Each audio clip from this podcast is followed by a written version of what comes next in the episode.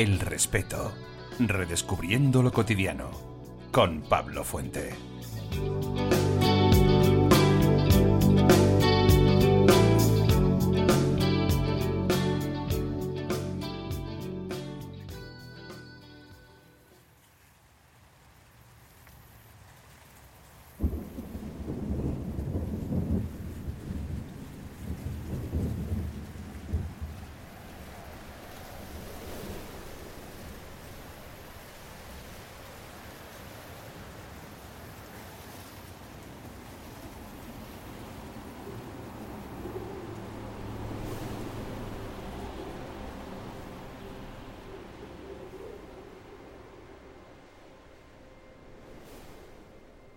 Esta es quizás una de las entrevistas o reflexiones más difíciles que, he tenido que hacer hasta ahora en el respeto.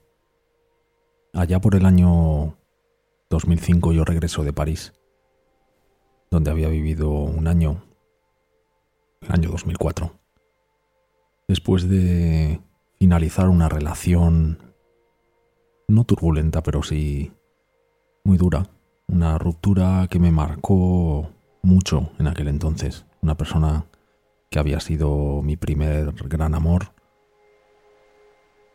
Yo decido irme a París, quizás huyendo. Se me presentó la oportunidad y bueno, también había pensado siempre en vivir fuera. Así que cogí las maletas y me marché. Y cuando regresé en el 2005, soltero, sin ningún tipo de compromiso, pues me dediqué a trabajar duro, pero también a pasármelo bien con mis amigos de toda la vida. Yo no había sido una persona que hubiera consumido ningún tipo de drogas, más allá del alcohol, que también es una droga, pero me refiero a temas como cocaína, como porros, nunca había probado nada. Pero en el 2005, bueno, pues eh, empecé a fumar poco, pero empecé a fumar algún porro de marihuana con amigos en casa. Algo muy esporádico y que ocurría pues cada X número de semanas, pero no era algo habitual. Y un domingo estando en casa con unos amigos, disfrutando de una serie de televisión que nos encantaba, pasándolo bien, tomando una cena china, creo recordar, con, con cervezas y, y fumando un porro de marihuana, un amigo mío sufrió una crisis de pánico delante de nosotros. Éramos tres aquella noche y mi amigo empezó a sufrir una taquicardia horrible, una sensación de muerte instantánea. Y lo primero que hicimos fue reírnos, la verdad. Algo increíble cuando uno lo observa desde fuera, porque alguien al quien quieres está atravesando una situación tan, tan complicada y, y lo primero que haces es reírte. Bajamos a la piscina para, para airearnos y para ver si se le pasaba y en ese momento, al volver al apartamento, me sucedió a mí. Algo invadió mi cuerpo, una especie de torrente que se me recorría todo el cuerpo y sentí una sensación de muerte instantánea, una sensación horrorosa, un miedo atroz, algo que no podía controlar. Nunca me había pasado. Algo, sinceramente, que no deseo que le ocurra nunca a nadie. La primera reacción fue intentar huir, salir corriendo, decirles a mis amigos, por favor, llévame al hospital. Y de hecho acabamos yendo al hospital. Acabamos yendo al hospital lo primero que me preguntó el médico de urgencias aquel día fue, ¿has tomado algún tipo de droga? Y a lo que yo le respondí, sinceramente, la verdad. Había fumado un porro de marihuana. Y rápidamente, bueno, me mandó para casa con un ansiolítico, yo creo, y, me dijo que estaba sufriendo una crisis de pánico, seguramente ocasionada por, por aquella por aquella sustancia. A partir de aquel entonces, estamos hablando del año 2005, durante más de dos años y medio, sufrí crisis de pánico cada día. Había días de dos, había días de tres, había días de cuatro, cuatro crisis como aquella que se repetían una y otra vez yo entré en una especie de espiral terrible, una especie de espiral horrorosa en la que sentí perder la, perder la cordura, la verdad. Pensé que me estaba volviendo loco, no podía controlar mi personalidad en el sentido de que cuando volvían esos ataques, cuando mi cuerpo experimentaba aquello, pues yo necesitaba huir, necesitaba salir corriendo y muchas veces necesitaba ir al hospital en ese momento. Busqué una solución, busqué muchas diferentes cosas, desde las tilas hasta acupuntura, gente que visité que, que intenté que me ayudara y nada funcionaba, nada, nada que probé funcionó. Y bueno, acabé haciendo una investigación más profunda sobre expertos en ansiedad en España y di con, con Olga Rubio. Olga Rubio, psicóloga, clínica, experta en ansiedad. En aquel entonces eh, dirigía un centro que se llamaba EU3 y estaban especializados en, trastornos de ansiedad y crisis de pánico. Y hoy tengo el, gran honor, 10 o 11 años después de aquello, de volver a hablar con Olga y contaros qué es lo que pasó una vez que nos conocimos. Olga Rubio, muchísimas gracias por atender la llamada del respeto. Encantada, ya lo sabes. Olga, he hecho una breve introducción contando cómo llegué yo a tener crisis de pánico, qué es lo que me ocurrió y me he quedado en, contar a la gente que yo hice, bueno, cuando estaba mal, mal, mal, mal, cuando tenía dos, tres crisis de pánico al día, hice una especie de investigación a ver quién me podría ayudar. Di con una lista de, de expertos en Madrid, que era donde yo vivía en aquel entonces.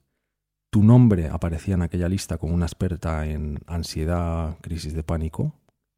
Entrevisté, me fui a entrevistar yo, una especie de casting de psicólogos dos o tres personas antes de llegar a ti que no me convencieron y cuando te conocí a ti fue sentarme contigo y sabía que tú eras la persona con la que yo tenía que, no sé si puedo utilizar la palabra trabajar. Sí, claro, trabajar. Me gusta que la uses, trabajar. Porque eh, hay una manera de ver la psicología que yo no comparto, que es como el, el experto que explica a un paciente, que ya el nombre en sí es como de eh, eh, objeto, agente pasivo, que a mí no me gusta. Me parece que la terapia tiene que ser un trabajo en equipo. Eso significa que tus problemas son mis problemas, que los dos buscamos la solución y que los dos somos agentes activos. Yo recuerdo estar sentado delante tuyo y me dijiste, me dijiste dos cosas que dije, esta es la persona. La primera fue, te vas a curar, porque yo eh, cuando me puse a hablar, cuando te empecé a contar lo que a mí me pasaba, yo decía, pa, y, y, sufro de esto y no veo salida y no encuentro solución y lo intento y he visto y he hecho y he tomado y, y, y no veo salida. Y tú me dijiste, Pablo, te vas a curar. Y lo segundo que me dijiste es, vas a tener que trabajar. Me recordaste a, no sé si tú te acuerdas, a la profesora de Fama, la serie. De Fama. Me recordó aquello y dije, y dije, esta es la persona. Perfectamente, o sea, porque te dije que ibas a sufrir. que lo ibas a conseguir, pero que ibas a sufrir. Sí. Pues es así. Eh, primero porque no hay nada como que alguien te diga que, que, que, que te vas a curar. Claro que sí. Es más, te voy a decir, incluso en otros trastornos, en otras enfermedades, también alguien te tiene que decir, oye, pues esto no se cura. Por ejemplo, yo he trabajado con trastorno de la conducta alimentaria. Curarse como tal de no volver a tener ningún problema con la comida es bastante difícil. Pero está bien que alguien te diga, te enfrente a la realidad, por muy dura que sea. Tu caso, por ejemplo, como son los trastornos de la ansiedad, claro que tiene una cura. Se puede vivir con niveles de ansiedad eh, manejables, porque es bueno, además. Luego quiero preguntarte sobre eso porque tú siempre me decías que la ansiedad, que no hay que eliminarla completamente y eso siempre me llamó la atención. No, es que, ¿sabes lo que pasa? Que tenemos muy poca inteligencia emocional. Yo siempre digo que nos enseñan matemáticas, lenguaje, ciencias más o menos, pero nadie nos enseña a, a, a, vivir con lo más importante que son las emociones. Ahora, en educación sí que se están trabajando muchísimo más pero a mí me, sorprendía, yo porque soy psicóloga, pero a mí me sorprendía mucho que la gente viniera a mi consulta y que no supiera sobre las emociones, ¿no? Y decía, madre mía, si es que no, no, no sabemos cómo, cómo funcionan. Y una, y eso es lo que dices tú, ¿no? Que la ansiedad es una emoción o cualquier otra que nos va a ayudar eh, en situaciones donde haya una amenaza real. Pero ¿qué pasa? Que generalmente hoy en día las mayores amenazas son psicológicas o son eh, eh, que nos las estamos imaginando, ¿sabes? Y ahí es cuando, cuando, cuando es un problema. Olga, yo contaba en la introducción que yo empecé a sufrir crisis de pánico una noche. Yo no había tomado ningún tipo de droga, bueno, había, había tomado alcohol desde los 15 o los 16 años, que también es una droga, pero yo no había tomado ni cocaína, ni marihuana, ni, ni hachís, ni nada. Y bueno, en aquel 2005, bueno, pues empecé a fumar un poco esporádicamente y una noche fue cuando me llegó como una especie de torrente de miedo que me invadió el cuerpo entero y yo quería morirme. Explícame, explícanos, yo ya sé, eh, gracias a ti ya sé mm, lo que es y por qué ocurre, pero explica a la audiencia que no sepa qué es una crisis de pánico. Una crisis de pánico es una situación en la que por un estímulo que puede ser externo o interno, ahora me explico, eh, mm, vemos una amenaza, con lo cual nuestro cerebro se pone en alerta. ¿Por qué digo que el estímulo puede ser externo? Puede ser que veas un camión que está viniendo a chocarse contigo, por ejemplo, al cruzar la carretera. ¿vale? Eso sería un, un estímulo real externo.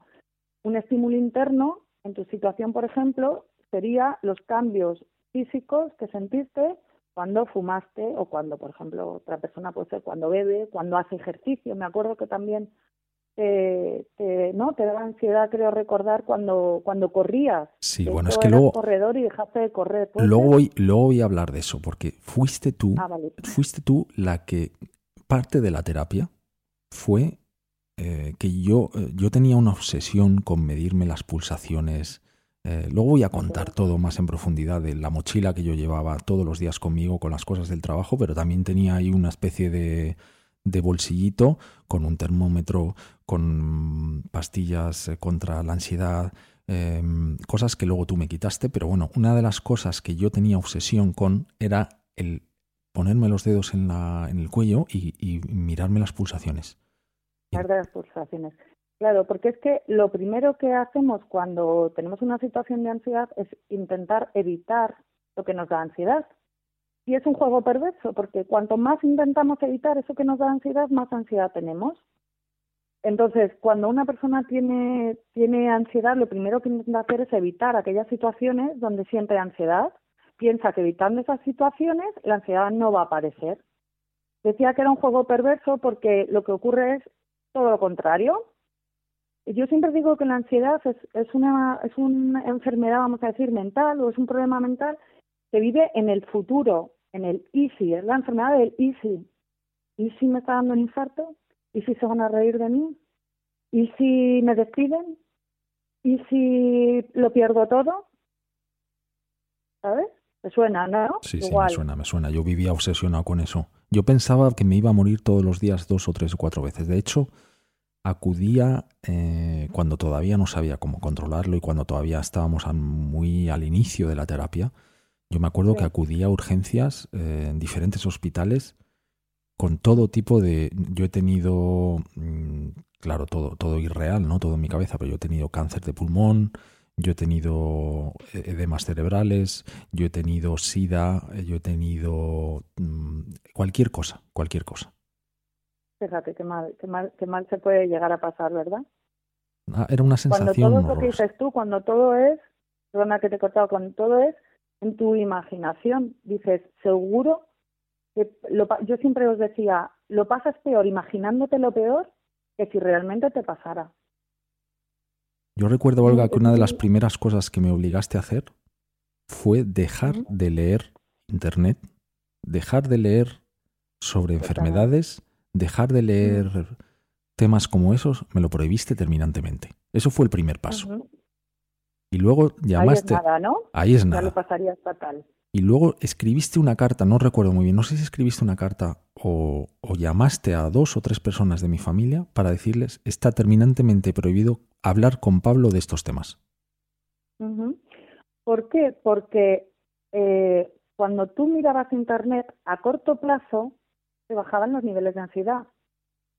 o sea, la persona tampoco es tonta. Si haces eso es porque en ese momento te sientes bien y lees síntomas para el SIDA, y dices, uff, este no lo tengo. Bueno, este y esa sensación falsa de que controlas, ¿no? De que tienes algún control sobre lo que te está pasando. Pero a medio o largo plazo, lo que haces es aumentar la ansiedad, porque claro, siempre tienes un IFI. Ya, pero ¿y si esta, página no recoge justo un tipo de mm, trastorno coronario que, por ejemplo, con las pulsaciones, ¿no?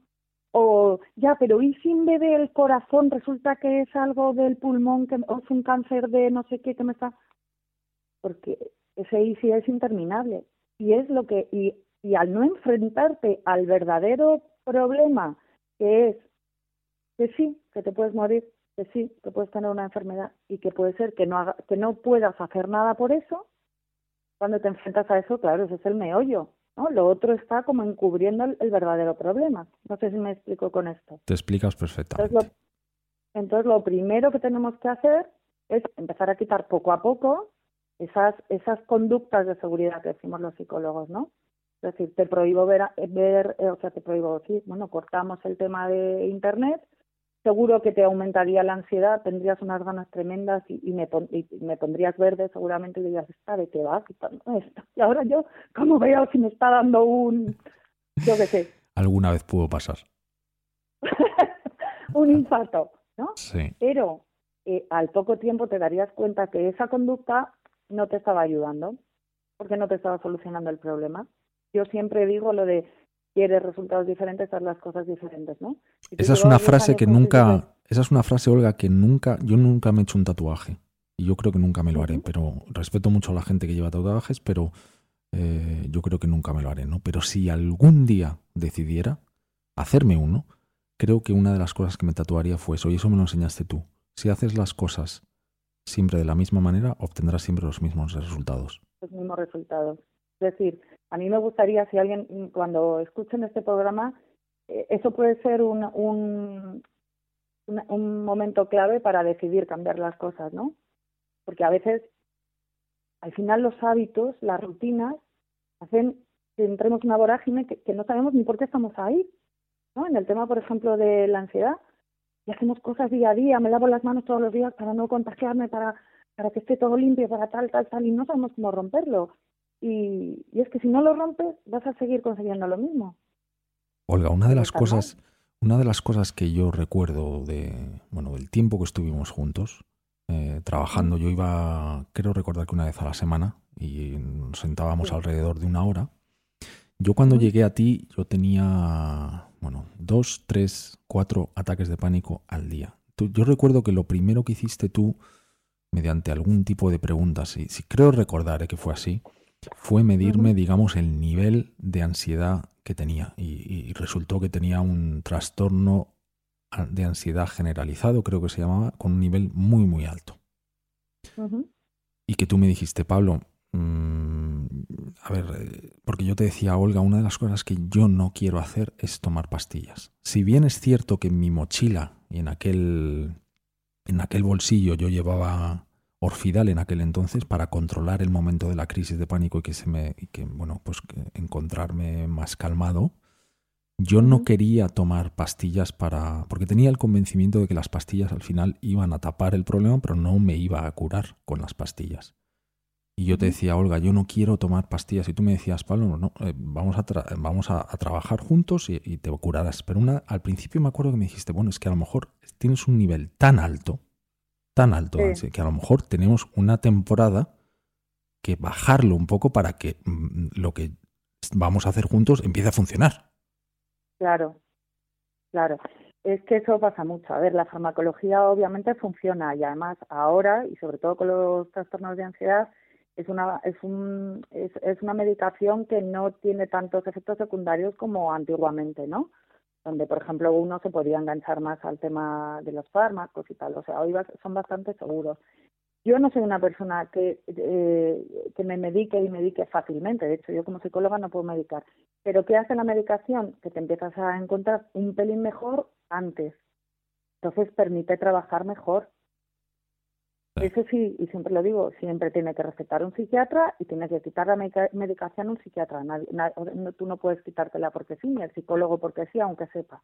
Pues de hecho, yo fui a un psiquiatra que tú, me, que tú me recomendaste, yo fui, me acuerdo que me, que me dio una medicación que yo empecé a tomar, pero la dejé mm, relativamente rápido, yo recuerdo. Entonces, empezamos nuestro tratamiento y como decía antes, tú me hiciste trabajar mucho.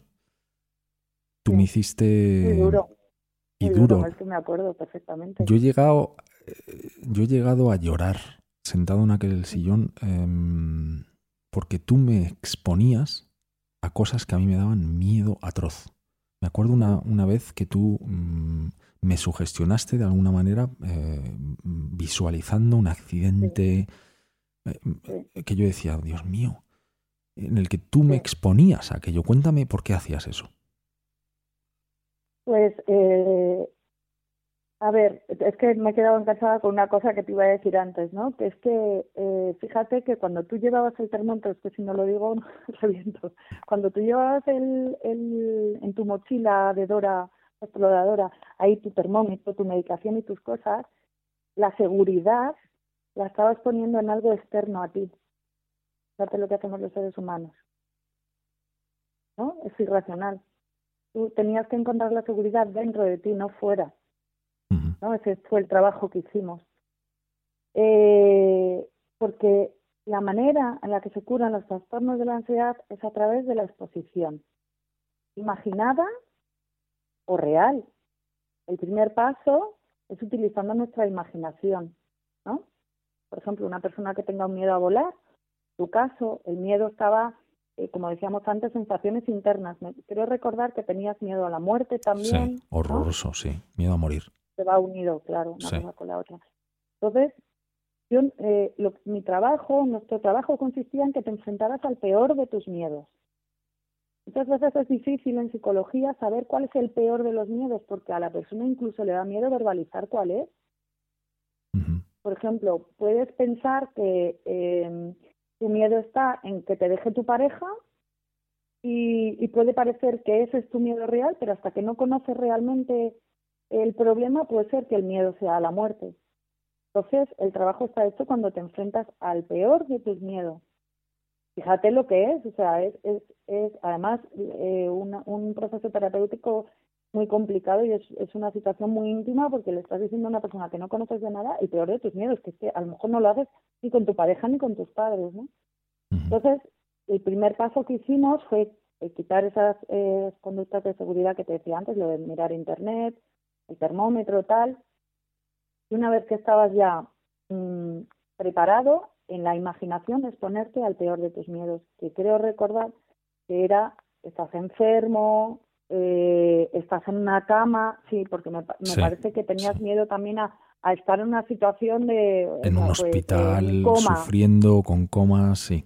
Exactamente. he de decir... Yo dije, tú, dime todo lo peor, que a eso te voy a exponer. Sí, he de decir que, eh, para, que la, para la gente que nos escucha, que Olga y yo llevábamos sin hablar 11 años. O sea, yo la he llamado hoy en frío eh, evidentemente le había mandado un mensaje para, para, concertar esta entrevista, pero Olga y yo no habíamos hablado. Y luego contaré por qué no habíamos hablado, que, que yo creo que la engrandece aún más. Eh, pero bueno, eso lo voy a contar al final. Pero hablabas tú de las, de las situaciones o de los, de los eh, flotadores, ¿no? de la seguridad. Yo me acuerdo en esa mochila que hemos comentado varias veces, el, como decías tú, ese termómetro, esas pastillas. Em, tú me hacías, yo cuando llegaba me hacías eh, revisión de mochila. Me decías, a ver Pablo, eh, ¿llevas algo en la mochila? Porque me habías dicho que no podía llevar eso.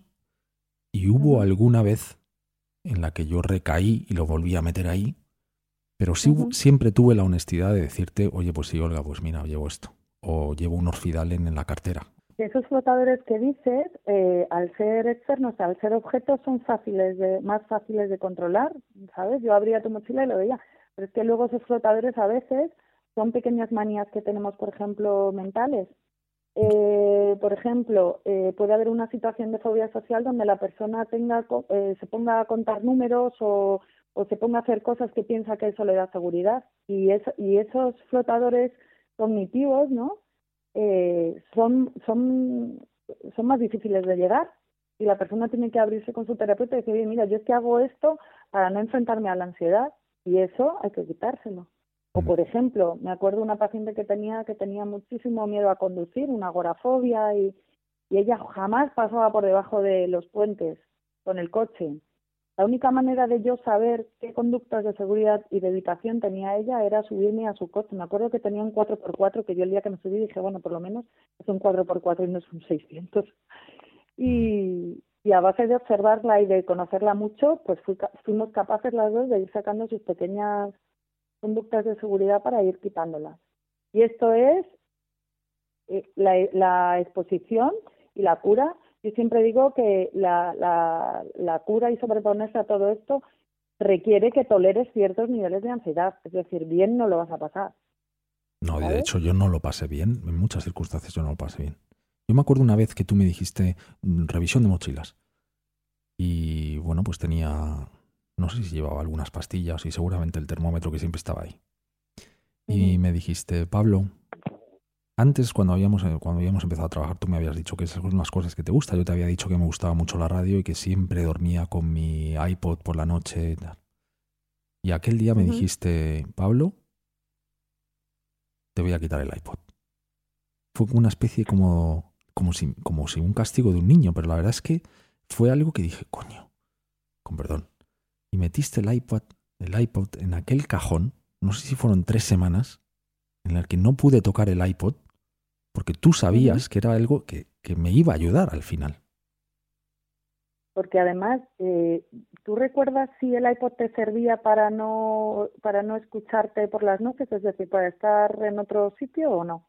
Absolutamente, y de hecho, y luego lo voy a poner, luego voy a hacer una pausa para ponerla, había una canción de Vangelis que era como una especie de remanso de paz. Cuando, cuando me llegaba una crisis de pánico por la noche, me iba a esa canción y me conseguía calmar de tal manera que era como lo único que me ayudaba. Y la ponía una, otra, otra, otra, otra, otra, otra vez hasta que me quedaba dormido de nuevo.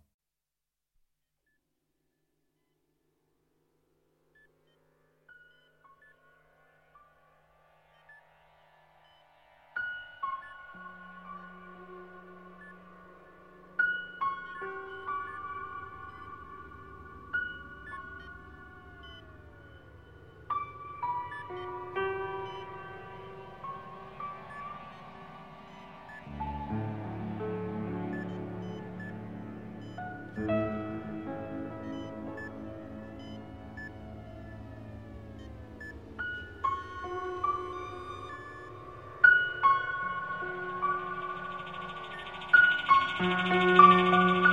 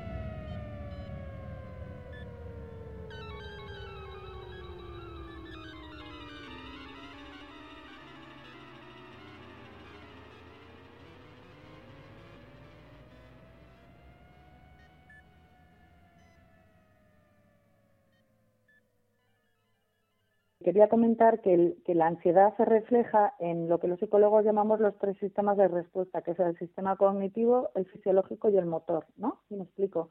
El sistema cognitivo es eh, todo lo que aparece en la, en la cabeza, en la mente del paciente o cliente, ¿no? Que tampoco me gustaba usar paciente. La sensación de pérdida de control, eh, la preocupación, la hipervigilancia, la tensión.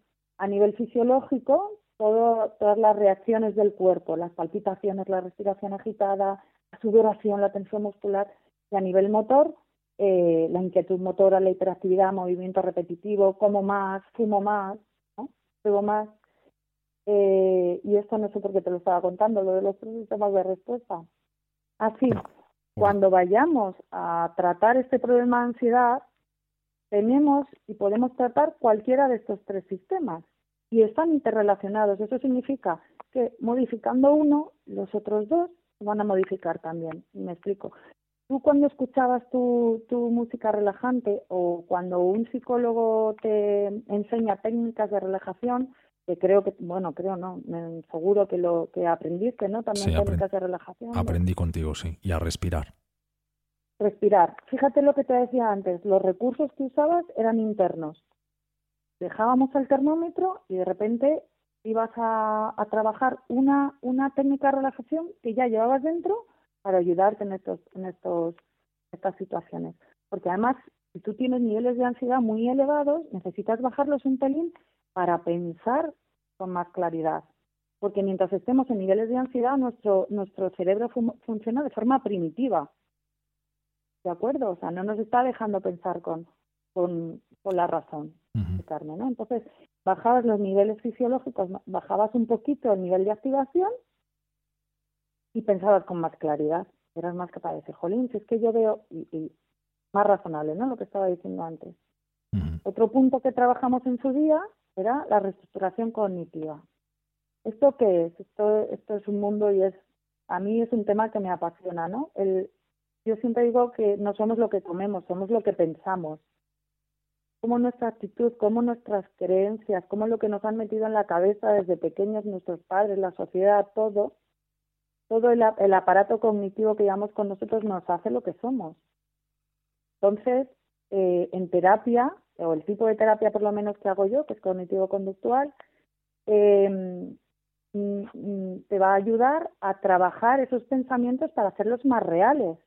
Yo decía, si no es real y no te sirve, No, es que yo, es que tengo miedo a morirme, si es que te vas a morir, ¿te sirve para algo pensarlo todos los días? Más que para Sí. estar, estar mal y estar con ansiedad. Siempre me decías eso. Pablo, si te vas a morir, un día te vas a morir. ¿Tú qué sentías cuando te lo decía en esos momentos?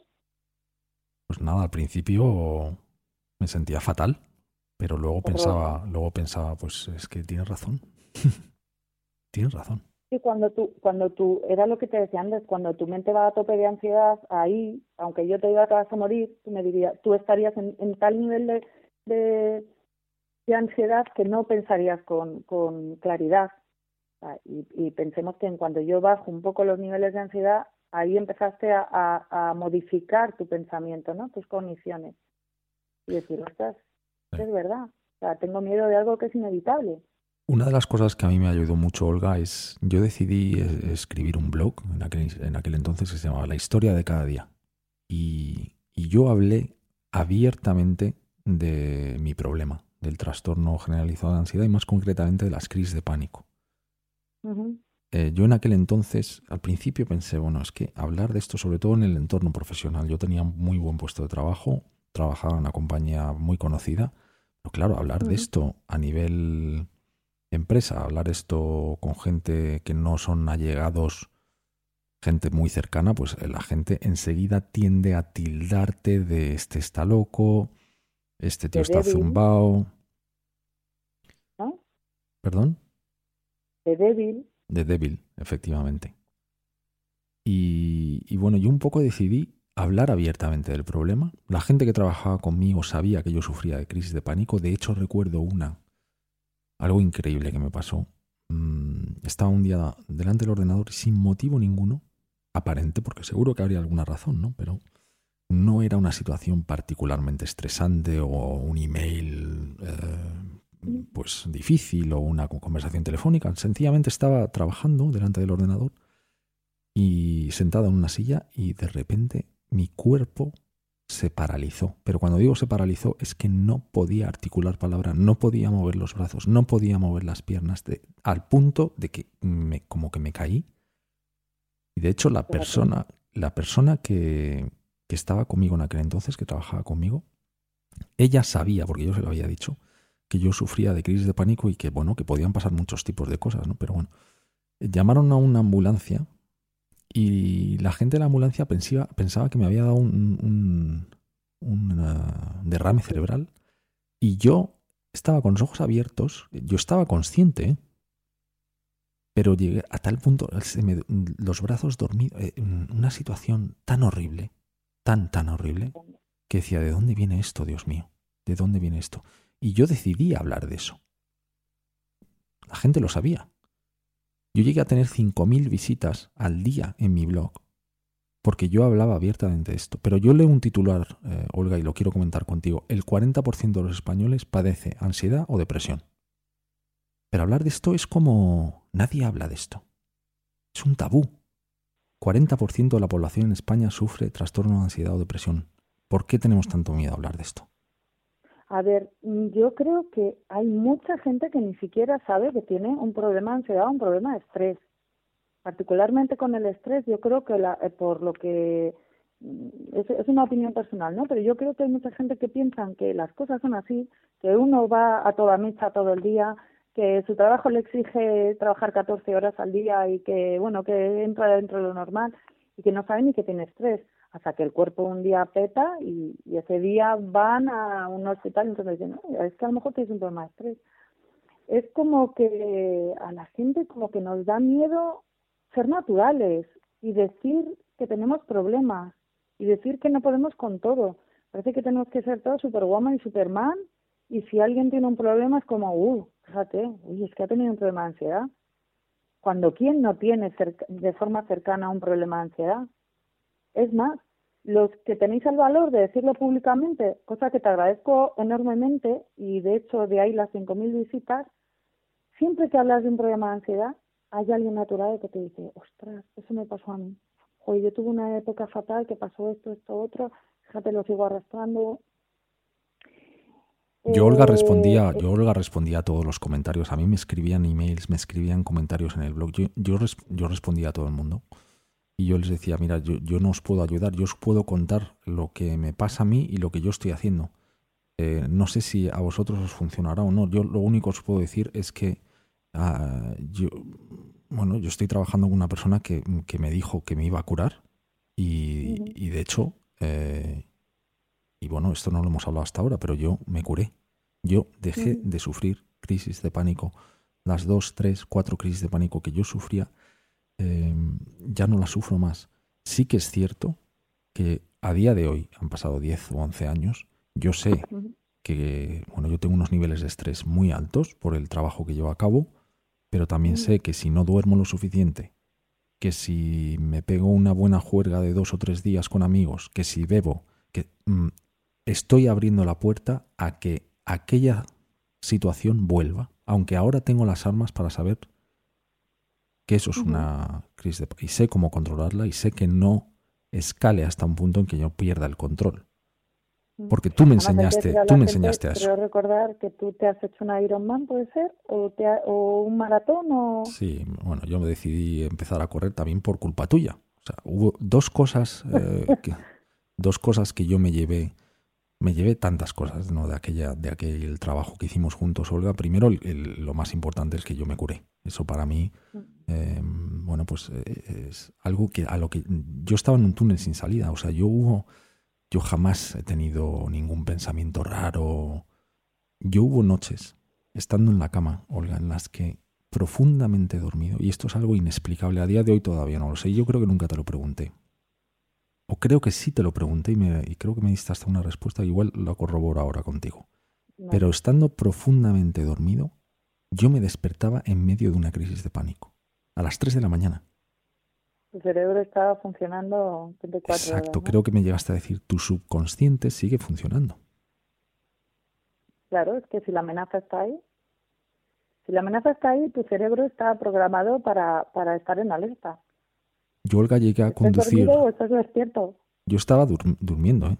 profundamente dormido. Y se me producía una crisis de, de, pánico, me levantaba, los brazos se me dormían. Yo creo que es que tenía tal hiperventilación que los brazos se me dormían. Yo he llegado a coger mi coche a las tres y media de la mañana, eh, irme a un hospital a las afueras de Madrid porque no iba a los hospitales que tenía cerca de casa porque ya me conocían en todos.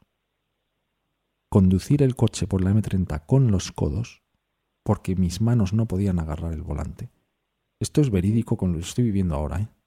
Llegar al hospital em, el Rubel Internacional en Mirasierra, creo que es, entrar en urgencias, había una persona de guardia que estaba durmiendo, a la que yo desperté, mm. y la persona me miró mm, y en dos minutos eh, me dijo, mira, eh, lo mejor es que te tomes esto y que te, y que te quedes aquí durmiendo un rato. Mira, te iba a decir una cosa eh, con relación a esto y con relación a la escena que has contado eh, que expresa también lo que es una situación de ansiedad, una crisis de pánico, que es delante del ordenador, ¿vale? Cuando te quedas paralizado. La respuesta de estrés es una respuesta que decimos de primigenia, es decir, primitiva, nos acompaña desde que estábamos en las cavernas. Si la teoría de la evolución no se la ha cargado, es porque sirve para algo, que es lo que yo siempre digo, ¿no? Eh, responde ante, ante una, una situación de amenaza o de peligro para nosotros, nuestro cerebro, perdón, eh, desarrolla una respuesta de ataque y huida. ¿Vale? Es decir, si yo tengo un peligro en la selva, estoy viendo gorilas con mi cámara de fotos porque soy un turista que voy a Congo, donde sea, de repente me lo encuentro que viene hacia mí, puedo hacer dos cosas, o atacar o huir. Mi cerebro manda más sangre a mis brazos, a mis piernas, que son lo que me va a ayudar a salir corriendo o bien a atacar lo que sea, ¿no? Necesito más oxígeno, con lo cual voy a empezar a respirar más agitadamente. Mis pupilas, por ejemplo, si alguien me los mirara de cerca, se abrirían para recibir más luz y más estímulos visuales. Fíjate que la, la, sangre en las manos y en los pies se retira porque en el caso de que tengas una herida, esas son las partes de tu cuerpo que están más expuestas. Es así te estás salvando de una de, de que te desangres, por ejemplo. Fíjate que tiene relación con lo que tú decías, que no sentías las manos, ¿no? no sentía las manos. No, tuve que conducir con los codos. Entonces, y, y, y muchas más respuestas que da a nivel nervioso. Todo está preparado para que si tú tienes una amenaza real, un peligro real, sepas qué hacer. Lo que te vio delante del ordenador fue todo lo contrario. Te estás mimetizando con el entorno, estás en parálisis. Es que la parálisis también es una respuesta adaptativa.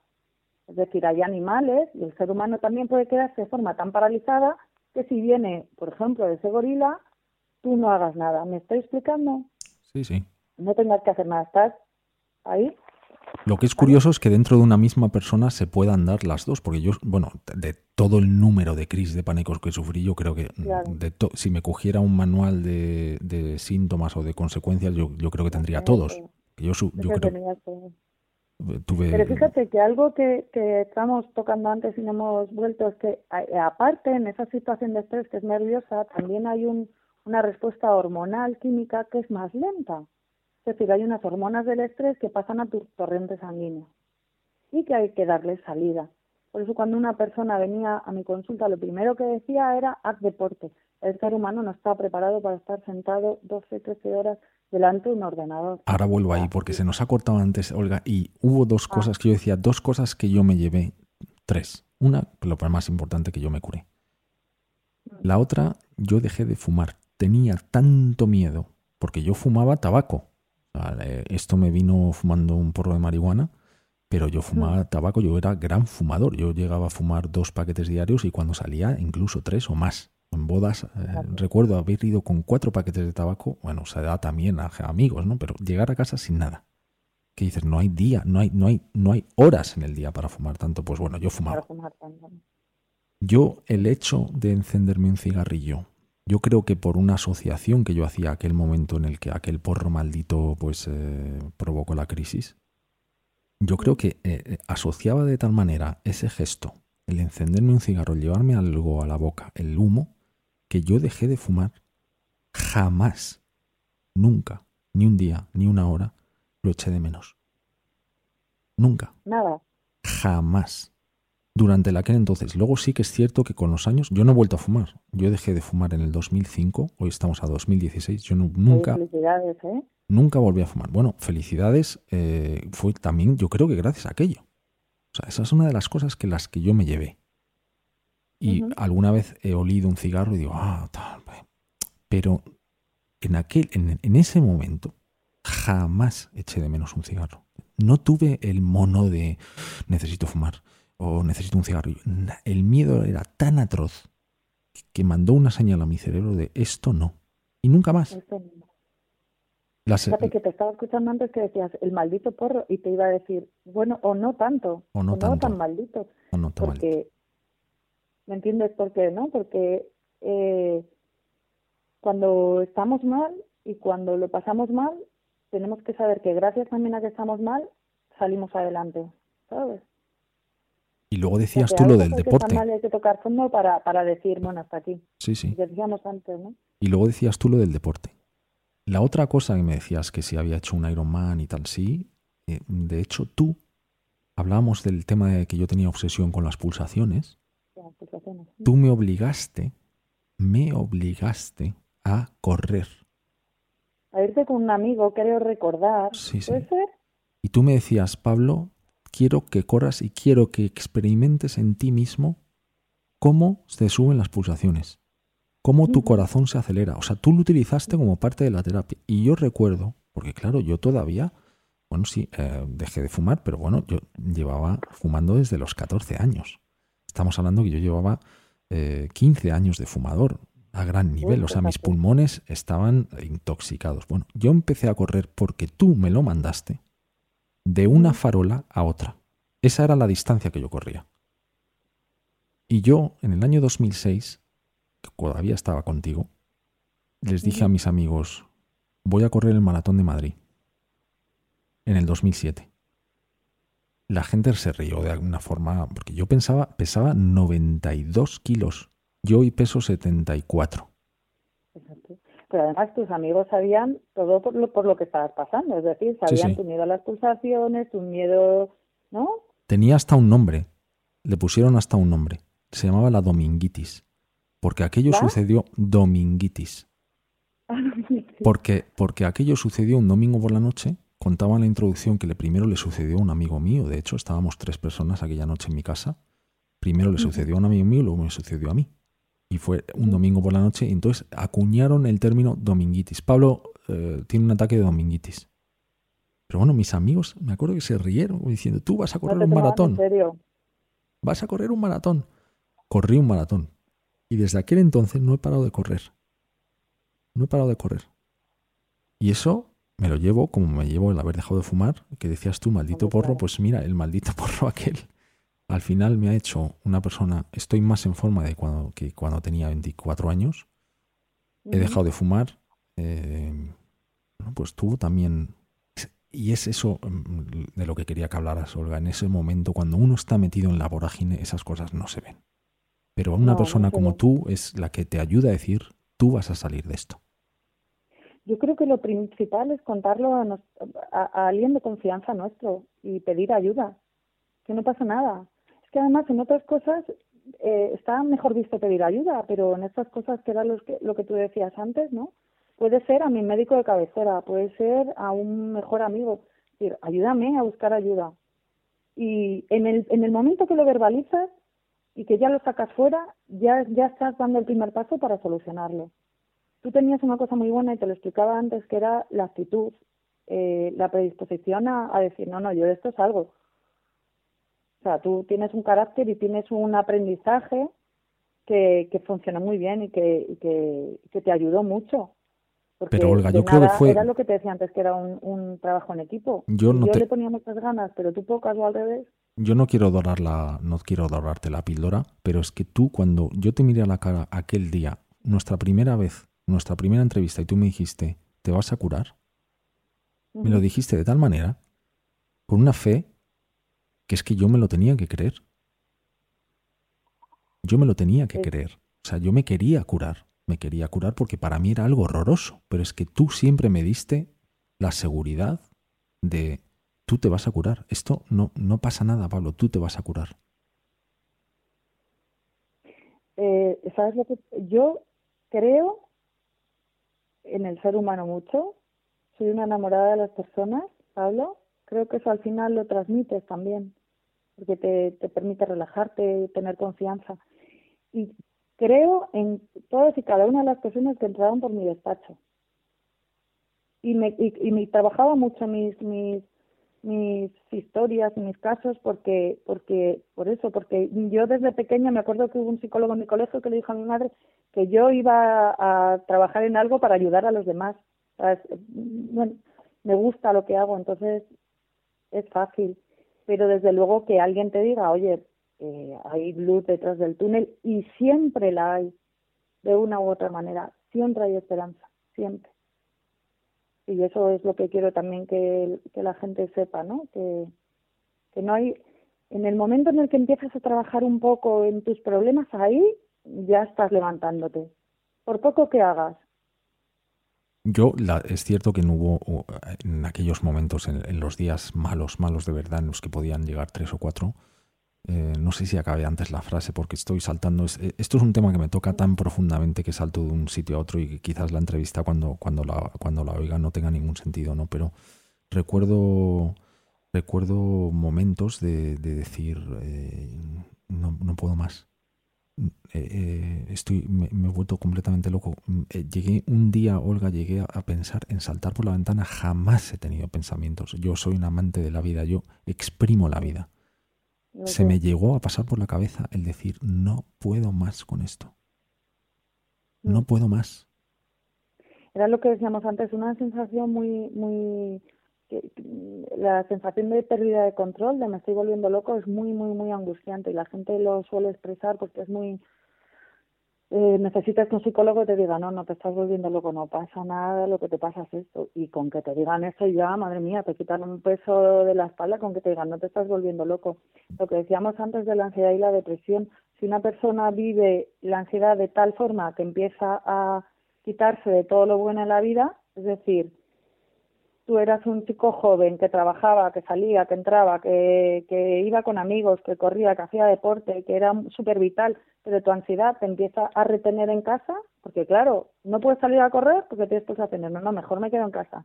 Cuando estoy en casa me estoy cogiendo las pulsaciones, no puedo ver películas eh, que me alteren un poco porque entonces ya empiezo a, pues es muy fácil entrar en una depresión.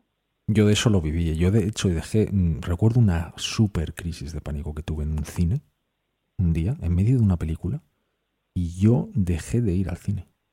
Solamente eh, el que se apagaran las luces y empezara una película. Bueno, eh, digo que dejé de ir al cine, yo creo que dejé de ir tanto al cine, porque nunca dejé de ir, pero sí que es cierto que había días que decía, hoy no puedo ir. Me daba pánico que me volviera a pasar. Asocié determinados sitios, determinadas incluso comidas, olores, que yo, y, tú me forzaste mucho a no evitar nunca nada, ¿no? Eh, tú sí que me, que, me, plantaste aquella semilla de Pablo, es muy importante que no, no evitemos las cosas. Como hacemos con los niños. Si un niño, por ejemplo, tiene miedo al mar, mm, sale de todos decir, mira, ven aquí, ven, la mamá te coge la mano, venga, venga, mojate los pies. ¿Es que no pasa nada? Venga, pues ahora hasta las rodillas es que no quiero. Bueno, cinco minutos. A ver, ¿ya estás mejor? Venga, ahora está las rodillas. ¿Qué tal estás? Bueno, ¿ha pasado algo? No. Venga, ahora está el cuello. ¿Te atreves hasta el cuello? Venga. O sea, es muy infantil lo que estoy diciendo y es muy sencillo. Pero ¿acaso eso no fue lo que hicimos? Lo que pasa que a nivel más grande, ¿no? Pero eso es una mano que te coja, que te dé confianza para, lo que decíamos antes, enfrentarnos al peor de los miedos. En el cine, pues yo no me acuerdo si fuimos al cine juntos o si te mandé ir al cine, seguramente. No, sí, sí, sí. Sí, sí. y, otra de las cosas que, que, yo no podía con aquello, o sea, eso era, era curiosamente, fíjate en, la, la, irracionalidad hasta donde llega, eh, que yo iba tanto a urgencias y a tantos hospitales cuando estaba en plena crisis, pero una de las cosas que a mí me provocaba aquello era el olor de hospital que llamaba yo. Y tú me decías, tenemos que ir a un hospital. O sea, tú tienes que ver a un tío sangrando entrando en urgencias. Eso es lo que hay que hacer. Y que te acostumbres a eso. por imaginarte lo te marearías. Sí. Sí, sí, pero aquel olor. Y, yo me tenía que exponer a eso. Y me acuerdo que también eh, matamos a toda tu familia, con perdón, si nos están oyendo. Sí, sí. Matamos a mi madre en un accidente. y te dice que te despidieras una carta o creo recordar, ¿no? Sí, sí, efectivamente efectivamente. Tela, no, no, sí, es, es duro, es duro. Lo que pasa que de eso has, has salido más reforzado también de todo eso. De las caídas y de nuestros problemas nos levantamos y nos hacemos más fuertes. Yo desde aquí un mensaje, un mensaje a todo el mundo que pueda escuchar esto. Yo lo escribí en el blog, el blog, por si alguien se pregunta si sigue, si sigue online o no. Bueno, una época cuando yo me casé decidí retirarlo y lo tengo guardado, lo tengo todo guardado, pero bueno, eso es como todo lo que escribí, que escribía una vez al día, pues no, no está más online, pero una de las cosas que siempre decía y que creo que es importante recalcar a todos aquellos que escuchen esto, se sale, se sale, por muy oscuro, por muy oscuro que sea el túnel, por muy mal que estés, se sale. Tienes que encontrar la manera de salir. Hay gente que te está dispuesta a ayudar. En mi caso fue Olga hay más Olgas, hay Olga, hay otras Olgas. Em, eh, se sale. Sí, está claro que se sale. Mira, hay una frase que a mí me encanta, que es de un, de un escritor del Renacimiento que decía, mi vida ha estado llena de terribles desgracias, la mayoría de las cuales nunca sucedieron. Mm. A veces es mucho peor lo que nos imaginamos, nuestros miedos, igual que los niños. Los niños tienen sus miedos, ¿no? Lo que hablábamos antes. Que luego cuando pasa, que será terrible, será inevitable también. ¿Sabes? Pero cuando nos lo imaginamos, qué mal se pasa, solo con imaginárnoslo. Hola, vamos a hablar, vamos a hablar ahora un poco de qué es lo que tendría que hacer alguien que esté en esta circunstancia, atravesando esta circunstancia, que es lo que tú recomiendas eh, desde un punto de vista profesional. Pero antes de, entrar ahí, yo quería comentar una cosa porque me ha venido ahora a la cabeza. Una de las cosas que yo no podía escuchar, que todo el mundo me decía cuando yo tenía ese momento horroroso, ese momento de miedo atroz, irracional, me decían, pero cálmate. No podía escuchar eso. No podía escucharlo. Que alguien me dijera, cálmate, yo quería calmarme. Pero no sabías cómo, ¿no? No. Y que alguien me dijera, cálmate, si no, no, te, no es para tanto. Eh, decía, pero este... Ahí, ahí, ahí le has dado, ahí le has dado. Antes de que empezara la entrevista me has hablado de alguien, o de esos alguienes que no tienen empatía ninguna, ¿no? Sí. Lo peor que le puedes decir a una persona que está nerviosa es cálmate, porque la otra persona es no me estás entendiendo lo que te estoy diciendo. Eh, me acuerdo un curso que yo di de, de, manejo de la ansiedad en situaciones de eh, accidentes, ¿no? Estaba hablando que imagínate que, que vas a atender a una persona que ha tenido un accidente de avión y la persona te está diciendo mi mochila, mi mochila, ¿no? Y tú le vas a decir, a ¿has sobrevivido a un accidente de avión? No, no te preocupes por la mochila. la persona, mi mochila, mi mochila. ¿No? Tú le vas a decir, pero bueno, cálmate, pero si estás bien, eso no es lo importante. Y esa persona te va a decir, a lo mejor no es lo importante para ti. A lo mejor llevo fotos de mis hijos en la mochila, que las quiero tener, ¿no? Entonces, eh, pues era lo que tú, lo que tú necesitabas en ese momento es que alguien te dijera, entiendo que esto es así, ¿qué te está pasando? Pero no que te no que te calmaras en ese momento. En ese momento no no no no pedías que la persona te calmara. Y fíjate que me gusta que digas esto también por lo que hablábamos antes de la poca inteligencia emocional la necesidad que tenemos el ser humano de no escuchar las emociones negativas de los demás.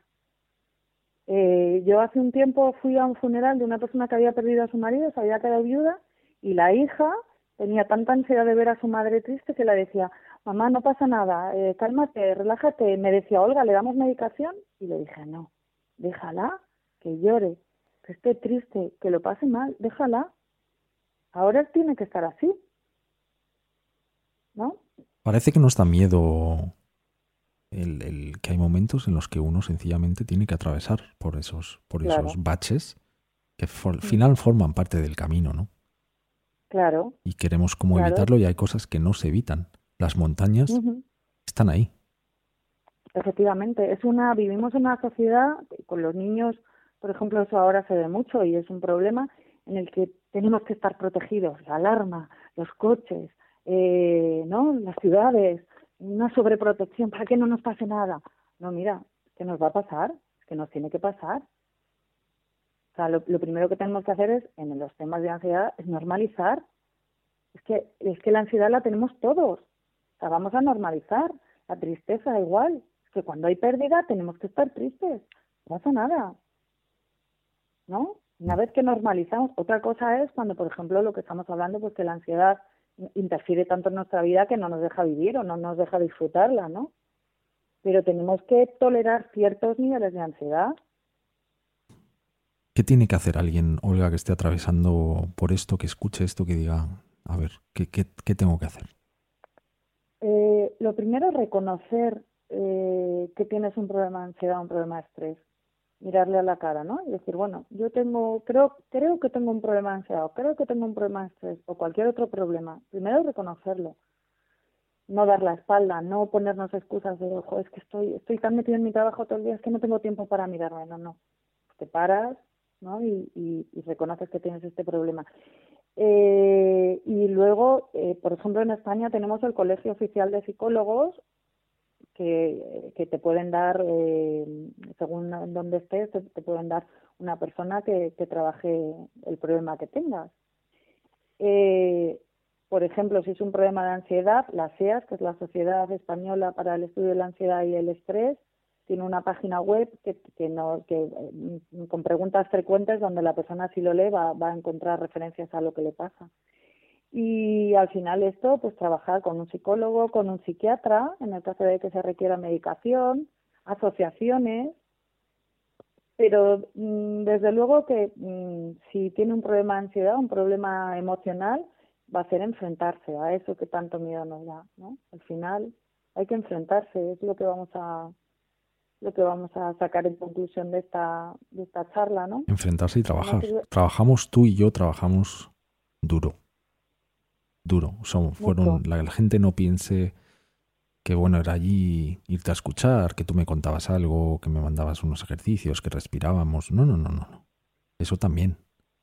Pero hubo momentos de llorar, momentos de pasar verdadero miedo, momentos de exponerme, momentos de que no, no me hace ningún héroe. No quiero que la gente piense que es que forma parte del proceso. Claro, es que hay, es que pues es lo que estamos diciendo, no es que te tenías que enfrentar al peor de tus miedos. ¿Quién haría eso? Todos los valientes. Porque recuperarte es de valientes. Lo otro es vivir en el miedo, el miedo al miedo. Es que eso pasa fatal, es que solo lo sabe el que le pasa. Yo eso, yo pues gracias a Dios, pues no he tenido nunca un problema de ansiedad y un problema de estrés. Sí es verdad que empatizo mucho y soy capaz de entenderlo, pero decía, es que lo tenéis que pasar muy mal. Porque es que el miedo al miedo, el vivir con el miedo diariamente, cuando te levantas, dices tú, te iba a decir cuando te acuestas, bueno, y cuando te acuestas también, ¿no? Lo que contabas tú antes. Es muy complicado, es muy... Pero, pero es que hay que enfrentarte a eso, a esos miedos. Olga, una persona como la solución dentro de ti. Sí, una persona como tú con tanta empatía, Olga, no ha habido momentos. Bueno, primero eh, que estábamos hablando de lo que una persona tiene que hacer, recomendabas una página web y encontrar al, terapeuta adecuado. Eh, he de decir que tú a día de hoy no ejerces la psicología clínica, creo que no me equivoco. Que quizás algún día vuelvas, pero bueno, pues que si alguien escucha esto, ah, yo quiero hablar con Olga, pues Olga eh, por el momento no, lo ha dejado en, pausa, digamos, ¿no? En pausa, sí. Te quería preguntar, Olga. ¿eh? lo echas de menos. sí. sí, porque me gusta mucho, porque es muy vocacional. ¿Alguna, manera, ¿Alguna vez te has llegado a sentir como cuentan los actores, que se meten tanto en un papel que llegan a, a obsesionarse o a vivirlo y, experimentarlo. Tú cuando has hablado con gente como yo, con tantos otros pacientes, ¿nunca ha llegado un momento en el que tú digas, es que me está pasando a mí? No, no. Eh, mira, yo empecé a trabajar en psicología clínica con trastornos de la conducta alimentaria, nunca me olvidaré, y son casos muy graves muchas veces, muy cercanos a la muerte. De hecho, tuvimos pacientes que no lo han contado, ¿no? Eh, mis ganas de ayudar y de sacar a la gente adelante y mi, y mi era lo que me hacía eh, enfrentarme a, los casos que, que, llegaban a, mis manos. No sé si me explico. Mm, el psicólogo tiene que empatizar para llegar a entender a la persona, pero no meterse en sus zapatos. Entonces, a mí la gente me decía, pero ¿y no lo pasas mal? Bueno, sí, lo tenía que pasar mal, obviamente, pero eran más mis, mis ganas de ayudar y mi confianza en mi trabajo que, que el simplemente empatizar y quedarme ahí. ¿Sabes? Sí es verdad que hay muchas veces que me, eh, me acuerdo que con temas de ansiedad, por ejemplo, yo terminaba rascando la mesa por debajo, ¿sabes? O sea, por ejemplo, físicamente sí que lo vives. Y me pensaba, y, y seguramente que a ti te lo habría dicho mil veces, de, a relajarnos los dos, ¿no? Porque yo veía que, estaba, que me estaba activando. Que Sí. Pero es que eso un psicólogo lo necesita, claro. Fíjate que no me acordaba de eso y ahora lo dices. Y me acuerdo que en algún momento tú pulsaste la pausa, decir, vamos a, vamos a, relajar un poco, los dos. vamos a darle al pause, ¿no? Sí. Pero eso se necesita, si tú vas a un psicólogo, si tú vas a un profesional de la salud y no ves ninguna empatía por parte del otro lado, que por desgracia todos nos encontramos eso alguna vez, eh, no vas a establecer una relación de confianza porque no te vas a sentir a gusto, ¿no? ¿Tú que has vivido del otro lado de la mesa o de... Sí, sí, absolutamente. Y de hecho quiero poner eh, casi ya el punto final de esta entrevista hablando de la confianza, Olga, porque hubo algo que a mí me marcó para siempre. Y es que tú un día me dijiste, no te quiero ver más. Estás bien, no te quiero ver más. Yo pensé... También tendrías ganas de, de seguir viéndome, ¿a que sí? Sí, sí. Bueno, de hecho yo, yo, pensaba que no, que eso iba a ser eh, un proceso mucho más largo y al final también piensas, porque lo pensamos, aunque la gente no lo verbalice, dice, bueno, esta persona es profesional, vive de esto, yo le pago, pues claro, si podemos extenderlo. Sí, ocurre, ¿eh? ocurre. Que seguro que yo vi a gente, yo en mi casting, en mi, en mi casting de psicólogos, vi a gente que era una jeta. que la hay en todos sitios. Sí. Pero tú me dijiste. Pablo, no te quiero ver más. Y se acabó. Y se acabó. Es que yo te decía, eh, eh, ¿cómo te decía? Te decía, vamos a hacer que esto salgas tú solo y lo antes posible. Sí. Tú solo y lo antes posible. No tiene sentido alargar y alargar, alargar. No, no. La persona tiene que ser, tienes que dotarle de recursos, tienes que eh, ir quitando los termómetros de fuera para, para llevarlos dentro. ¿Para qué? Por lo que decías antes, decías, "Bueno, es que es un aprendizaje que yo me he llevado ya para siempre. Me lo he llevado para ¿No? siempre. Y decía antes que me. que yo me he curado, y lo digo, me he curado. Eso no quiere decir que, como comentaba, en momentos de que me haya metido alguna sobrada, hablando en este lenguaje llano, de dormir muy poco durante muchos días y beber y salir y no sé qué, que me venga un vestigio de aquel. Pero lo sé controlar, porque tú me enseñaste aquello y diga, sé lo que es. Eso lo llevas tú, lo llevas ahí. Ahora en tu mochila imaginaria, ¿no? Antes era una mochila real y ahora es una mochila imaginaria. Y Y, sí. me alegro que, Sí, sí. que lo lleves. Y siempre Me decías, siempre me decías una cosa, me decías, Pablo, el miedo es una emoción. Las emociones son picos, suben y bajan. Sí, siempre baja. Y Siempre, siempre baja. baja. Y yo eh, me costaba tanto creer aquello. Siempre Claro. baja. Claro, siempre baja. Si no haces nada, baja. Y, pero eso es algo que tienes, hasta que no lo compruebas, hasta que no te enfrentas a eso, hasta que no llegas al máximo de tu ansiedad y sin hacer nada baja, tú crees que te va a dar ahí el síncope, ¿no? Cuando está arriba. Sí, pero sí, no, sí, eso tienes que comprobarlo. Hasta que no lo compruebas, no, no lo sabes. Olga, 11 años después, eh, ha, ha sido... Tenía, he de reconocer que tenía pues un poco de miedo, gusanillo de hacer esta entrevista porque es reabrir libros que, estaban ahí aparcados, ¿no? Pero me ha resultado un, un placer tan grande hablar contigo y me alegro tanto de escucharte y, y también me alegro de que me escuches y que digas, bueno, a este chico, a este chico le ayudé yo, ¿no? Bueno, para mí es mm, una satisfacción enorme. Me encanta. Y es el sentido que da mi trabajo. Porque soy una enamorada de mi trabajo. Y como te decía antes, soy una enamorada de las personas. Me alegro muchísimo haber hablado contigo. Me hace muchísima ilusión. Y me ha venido muy bien personalmente también. A lo mejor ahí está rascando ya para, para volver a empezar otra vez. Bueno, pues que la gente permanezca atenta al retorno de Olga Rubio. Ha sido, Es Star Wars. ha sido un lujazo, Olga, un placer enorme. Y Muchísimas gracias, Pablo. te mando un abrazo cósmico y estamos conectados, Olga. Perfecto. Ya sabes dónde estoy, ¿vale? Para lo que necesites. Muchísimas gracias. Vale. A ti. Un besote. Descárgate la aplicación para escuchar todos los programas en tu móvil o tableta desde nuestra página web elrespeto.es.